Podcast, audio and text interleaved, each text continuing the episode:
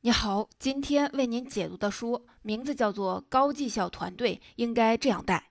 这本书主要说的是领导者如何高质量的管理人才，带出一支高绩效的团队呢？我们都知道，人才是企业的核心竞争力，但是如何高质量的管理人才，又是每一个领导者都要面临的一个重大的挑战。有的公司想尽各种的方法吸引优秀的人才。有的公司遇到的难题呢，不是没有人才，而是人才来了不会用，不能把优质的人才资源转换成实际的价值创造。还有的公司既有人才又会用人，关键是留不住人，时间一长，因为各种问题，人心走着走着就散了。很多领导者投入大量的时间和金钱成本，学习如何带队伍、招人才、定计划、做培训、搞激励等等。但是效果怎么样呢？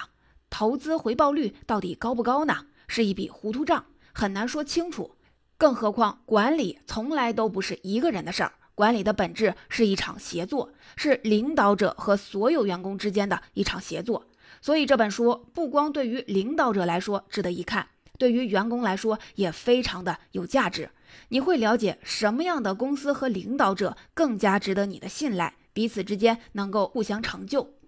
这本书的两位作者马库斯·白金汉和阿什利·古道尔一直致力于人才管理研究。马库斯·白金汉是一位数据分析专家，曾在美国盖洛普咨询公司工作了十七年，这是一家全球知名的民意测验和商业调查公司。他一直专注于研究如何帮助员工挖掘职场优势并提高绩效。马库斯·白金汉还是美国国务卿的领导力与管理顾问委员会的成员。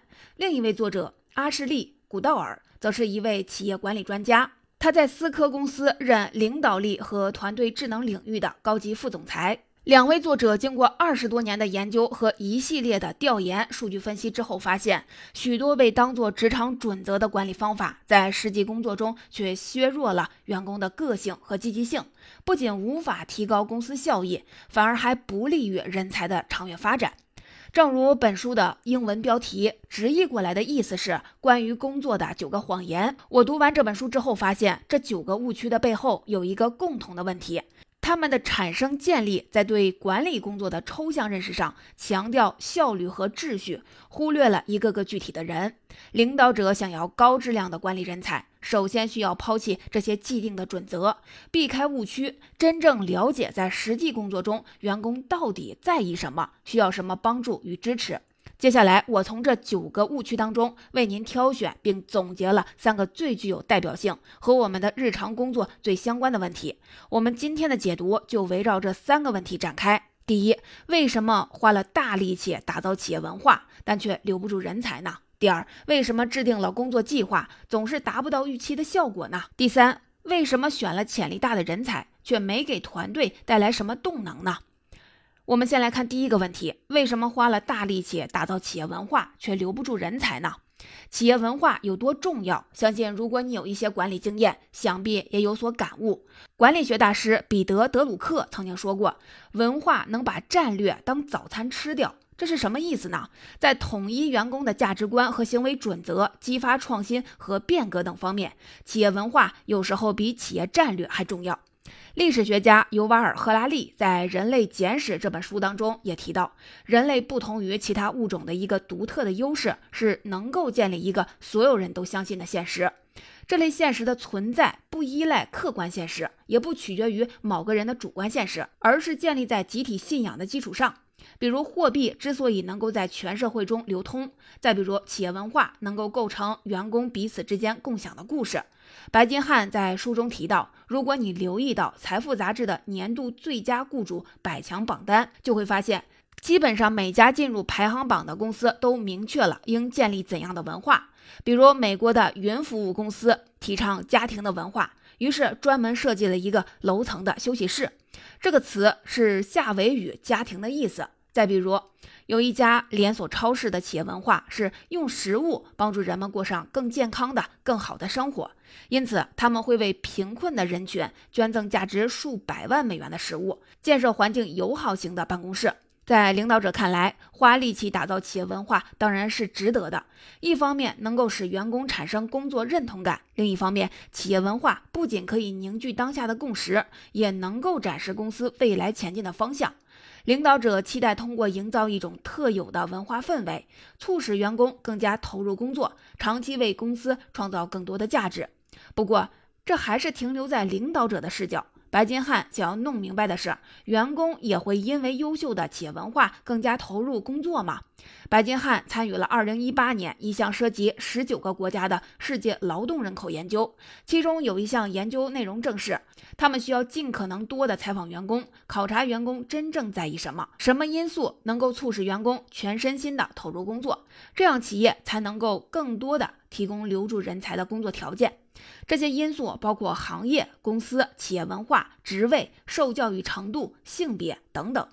研究结果表明，虽然上述的因素都影响员工的工作投入感，但对于员工能否全身心的投入工作，起决定性作用的因素并不是企业文化，而是员工是否属于一个团队。表示自己属于某个团队的员工，他的工作投入度是非团队成员的三点三倍。看来，团队才是根本。值得一提的是，白金汉还有一个特别重要的发现，那就是一个公司内部不同团队的工作体验，这个差别之大，总是比不同公司之间的差别还要大。比如说，他们在思科公司问了近六千个不同的团队一个简单的问题：你是否赞成下面这句话？我清楚地理解公司对我的期待是什么。结果，不同团队的打分差别很大，数据分布一点都不集中。同样的情况也出现在他们调研的另一家医药公司，调查的结果非常的分散。同一个公司内部的不同团队对公司未来发展的信心是完全不同的。面对这样的调研结果，白金汉意识到，我们常常认为企业文化能够影响员工的工作体验，使他们能够全身心投入到工作中。然而，现实情况是做不到的。在思科公司，当一个团队从业绩较好变为了业绩较差时，这个团队成员离职的可能性增加了百分之四十五。也就是说，员工选择离开的不是公司，而是团队。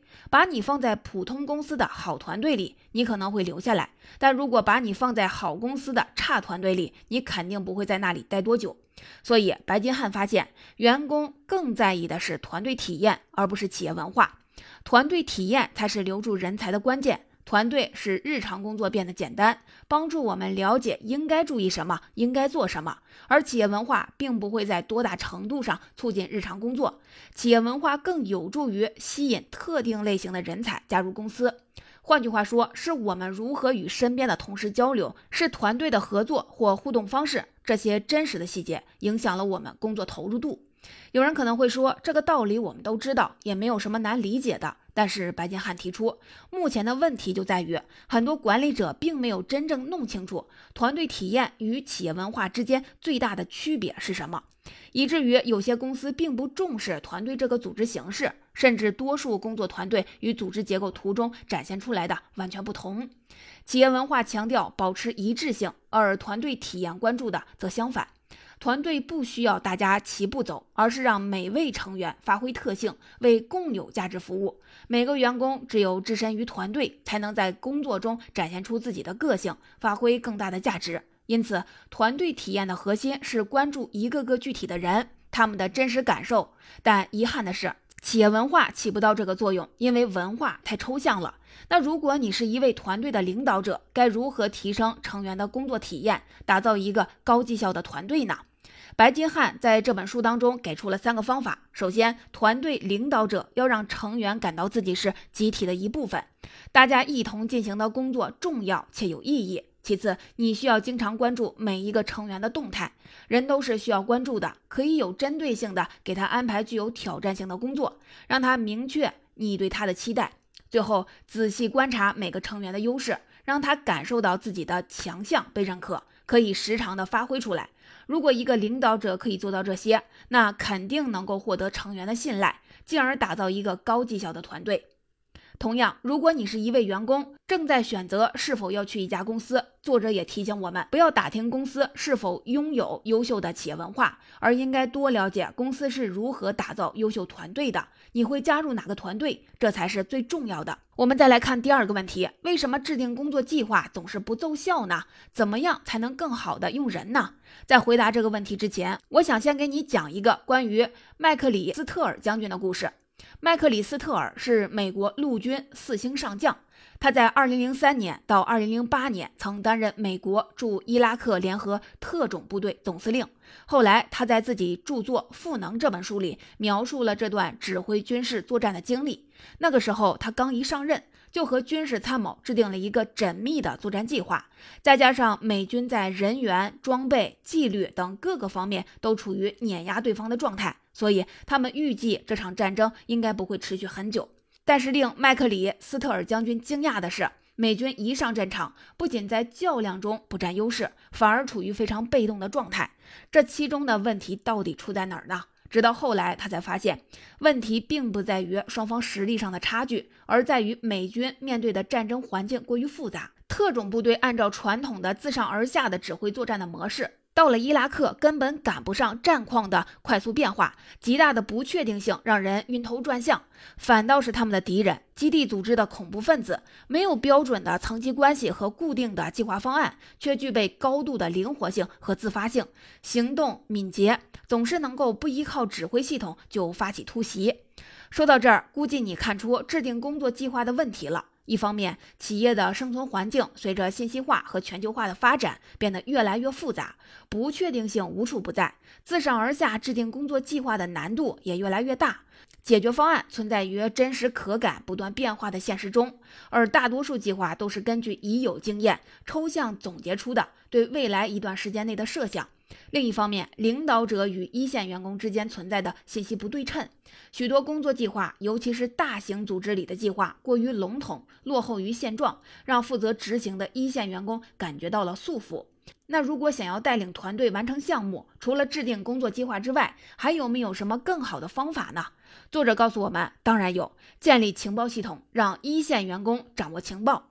情报系统原先一直应用于军方战争中。第二次世界大战期间，纳粹德国元首希特勒的军队横扫欧洲，只要打败英国皇家空军，就能征服英国。虽然英国皇家空军已经增派了多架战斗机用于巡逻，但他们遇到的难题是英国的海岸线漫长，保持不间断的巡逻所需的飞机和飞行员的数量庞大，难以实现。唯一可行的方法就是提前推测敌方什么时候会进行突袭。但是就当时的防空技术条件来说，大多数的推测都是错的。英国皇家空军要想保护英国，就必须让有限的飞机和飞行员能够更高效地发挥作用。为此，他们设置了一个信息集成中心，也就是所谓的道丁系统。这个情报系统不依靠陈旧综合信息的计划系统，而是准确实时地收集各项信息，经过汇总后再传达至一线人员，供他们自行分析、判断和决策。道丁系统彻底改变了战争局面，直接将平均拦截率从二战前的百分之三十到百分之五十提升到了百分之九十以上。这就叠加了一线人员主观能动性的情报系统所发挥出来的强大作用。事实上，建立情报系统这个策略还有一个最基本的假设，那就是你必须认同人们都是明智的，只要能向他们提供关于实际情况的准确、实时、可靠的信息，他们就能够做出明智的决定。我们都知道，在工业时代，工人并不需要自己做决策，只需要按照工作计划执行就好。管理的核心是效率最大化。但是在信息化的时代，在一个高度不确定性的商业环境中，虽然管理的首要目标变了，如何保持快速灵活的应变能力，共同协作完成项目才是最重要的。所以，一位成功的领导者的角色已经不是主要的决策者和问题解决者了，而更应该是一名支持者和教练。我之前解读过一本书，叫《网飞文化手册》。网飞公司之所以能够取得巨大的成功，其实也离不开一个特殊的管理方式。他们相信，如果员工做了愚蠢的事情，要么是没有被告知相关信息，要么是被告知了错误的信息。高层管理者通常会认为，分享业务遇到的麻烦会加剧员工的焦虑感。但其实更让人焦虑的是对信息一无所知。所以，网飞公司规定了一条准则，要让每个人都理解公司业务。也就是说，基层的员工也要有高层的视角，要尽量告知员工他所负责业务的所有信息，然后由他来判断怎样行动是最合理的，而不是只告诉他。你认为他需要什么信息，让他严格按照指令来行事。作者在书中提到，相比于制定计划，我们当然应该把更多的精力花在如何为一线员工提供更多的情报，帮助他们开拓视野。那具体到一个团队的领导者应该如何为团队打造这样的情报系统呢？方法很简单，首先要多留意团队成员认为有用的信息，尤其是想办法获取准确信息。如今对于团队成员来说，找信息已经不是一件难事儿了，关键在于找到准确的信息。这项活动难度更大，对团队的价值也就更大。其次，尽可能多的通过各种渠道释放信息。领导者需要思考自己拥有哪些信息源，然后尽可能的在工作会议或者是工作汇报、工作群中向团队成员分享。计划系统只会向有需要的人开放信息。而情报系统则是尽量以最快的速度、最大限度地向所有人开放。只要你觉得信息能够帮助他们更好地理解当下状况，那就把信息分享出去。最后，除了与团队成员同步自己的视野，千万别忘了也要大量收集一线的信息。这就需要领导者与团队成员做频繁的沟通。因此，白金汉在书中提到，领导者与每一位团队成员进行简单沟通的时候，可以就提出两个最简单的问题：第一，本周你的工作重点是什么？第二，我能提供何种帮助？这两个问题足够讨论出每位成员的工作重点、遇到的困难，以及在工作进行中可以实现的解决方案。那沟通的频率间隔多久比较合适呢？白金汉建议每周一次。交流十到十五分钟左右，而不是我们大多数人认为的每月一次。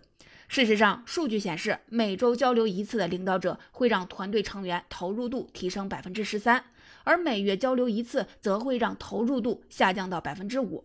因为如果每一次的沟通不能深入到具体的工作细节，只是做一个简短的概要讨论，在一些员工看来，可能会更耽误工作时间。作者得出的结论是：频率胜过质量。优秀领导者知道，每次沟通进行的是否完美的重要性不及每周沟通一次。在情绪方面，频率是最重要的。与团队成员的沟通或者团队会议越频繁，可预见性也就越高，团队绩效和投入度的提升就会越大。我们再来说最后一个误区：为什么选了潜力大的人才，却没给团队带来什么动能呢？很多公司希望能让有限的资源创造出最大的价值，因此非常的关心哪些人值得投资，如何投资。有些管理者会使用各种人才评估的软件或者是模型来判断每个员工的发展潜力，但是最后却常常陷入一些被动的局面中。比如明明评选或者提拔了一个高潜力的人才，但是实际表现却差强人意，要么带不好团队，要么就是和自己之前的工作表现有出入。这其中的问题出在哪儿呢？白金汉认为，问题恰恰就出在人有潜力这个基本定论上。如果我问你，潜力到底是什么呢？恐怕很少有人能真正的说得清楚。是员工的成长空间吗？还是这个人的做事风格？又或者是他符不符合公司的价值观呢？假设潜力是一种特征，那到底该如何衡量呢？我们很难根据某个人目前表现中的某一个特征就给出预测。预测这个人是否具备将来做出成绩的能力，更何况潜力并不是一种特征，可能涉及非常多的测量维度。潜力就像智商一样，我们其实并不知道智商是什么。仅用这个属性似乎无法预测学习成绩、事业成就、健康或者是幸福。我们目前能做到的就是用一套简化的测试方法来计算一个智商分数。这个分数最大的用处就是告诉我们，如果一个人的得分非常的低，那么他很有可能有认知障碍，学习起来会比较困难。因此，智商测试的作用是预测问题，而不是预测成功的可能性。在白金汉看来，同样没有证据能够证明所谓的潜力真的存在，反而有证据证明这种东西是不存在的。我们都知道，人的大脑发育是通过增加突触连接来实现的。每个人大脑中的突触分布各不相同，所以大脑发育的方式不同。但是可以确定的是，每个人都具备学习能力，每个人表现的学习能力都不相同，每个人都可以在任何领域有所进步。所以，白金汉认为，一家聪明的公司是不会根据潜力将员工分类并进行区别对待的，因为这对于提高工作效率毫无帮助。要让企业这台机器高效的运转，应当最大限度地调动其中的每一个人，而不是仅仅调动其中的一小部分人。不过，你肯定心中也有疑问：涉及企业的人才管理，说要用什么维度来评估员工的表现吧？如果剔除了潜力这个说法，我们该通过什么方法来衡量呢？别着急，我想请你先想象一个场景：假如有一位后辈，比如说你的学弟学妹，现在想请你给一些就业建议。他学的是工程专业，毕业想转型去做律师，他还挺喜欢律师工作的。如果想要充实自己的简历，去哪类公司工作会比较好呢？你会怎么回答呢？具体的答案可能每一个人都不一样，但是你肯定不会问：那你有成为律师的潜力吗？现实世界里当然没人这么和别人说话。我猜测你可能会有意无意的先问他一些问题，进一步了解一些情况。比如，你也许会问：你为什么想转行做律师呢？你喜欢律师工作的哪些方面呢？是比较喜欢与人打交道吗？还是喜欢那种逻辑推理的感觉呢？又或者是想要维护社会公平，帮助一些弱者呢？你可能还会问，对他来说，理想的工作大概是什么样的呢？通过这些问题，你关注的是他的性格，他热爱什么，对事业有怎样的诉求。然后你可能还会关心一下他目前的实际进展怎么样。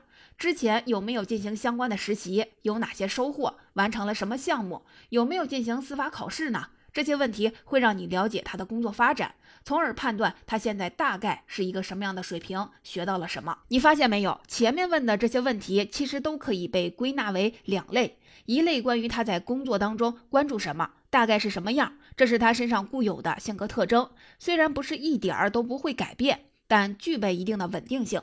白金汉认为，我们可以把这部分的属性称为一个人的质量。另一类的问题，关于他朝某一个方向前进时学到的东西，现在和过去的表现、掌握的技能，这些东西可以改变，所以属于一个人的状态。这个过程让你了解他是如何做成某件事的，获得了哪些成果、行动的记录等等。因此，你可以把这部分看作他的速度。在物理学当中。质量乘以速度，就会得到一个独立存在、可衡量、可定义、有方向的属性，叫动量。所以，与其我们用一个虚无缥缈的潜力去衡量一个人，倒不如用动量来合理的评估团队成员。白金汉认为，潜力是一种单方面的评价，而动量是持续进行的对话。潜力不会让一个员工碰到难题获得成长，最多只会告诉你他能够成长或者无法成长。这是一个非常不科学的，在一些公司中，所谓的人力管理工具和流程无法科学合理的评估一个员工的表现。所以，作为领导者，最起码我们可以从动量的角度和每一个成员讨论工作的情况和未来发展，帮助每一个成员发挥出他们的强项。白金汉在采访中了解到，安迪是思科公司的一位团队的领导者。他管理人才有一个方法就很特别，在和每位团队成员探讨未来发展的时候，安迪都会让员工想象自己的理想职业。两个人一组，然后用两个小时在职场社交平台领英上搜索最接近自己理想的职位、不限公司、行业和具体工作。最终，两个人分别和自己的搭档确定一到两个最让自己兴奋的职位。然后，安迪会让员工分析这些职位要求的技能、经验和资格，对比自身的条件，找出自己还需要提升的地方。安迪并没有评估某个人的潜力，而是在竭尽全力地帮助每位员工。一方面是明确自己的特征和目标，也就是我们所说的质量；另一方面，明确自己已经具备和希望获得的技能和经验，也就是速度。很多团队成员在安迪的鼓励下，把许多自己想要学习的技能融入实际工作当中。安迪说：“这样一来，大家沟通交流的性质就改变了，从起先的如何获得一份工作，变成了如何将自己打造成一个能力范围内最优秀的专业人才。不仅能够在团队中更好地发挥作用，同时也为自己打造可转换的技能。你看，这就是真正的重视人才。”想要引导员工发挥才能的公司都希望实现的状态。总结这本马库斯·白金汉的高绩效团队应该这样带，我就为您解读完了。万维刚老师曾经在他的专栏里花了好几节课专门讲过这本书，如果你感兴趣，不妨也去听一听。我们今天的解读，如果用简单几句话做一个总结，我建议你一定要记住这三句：第一，员工更在意的是团队体验，而不是企业文化。第二，比制定工作计划更重要的是给员工提供情报。第三，不要以潜力为标准去评价员工，而更应该从动量出发，更好的引导员工发挥才能。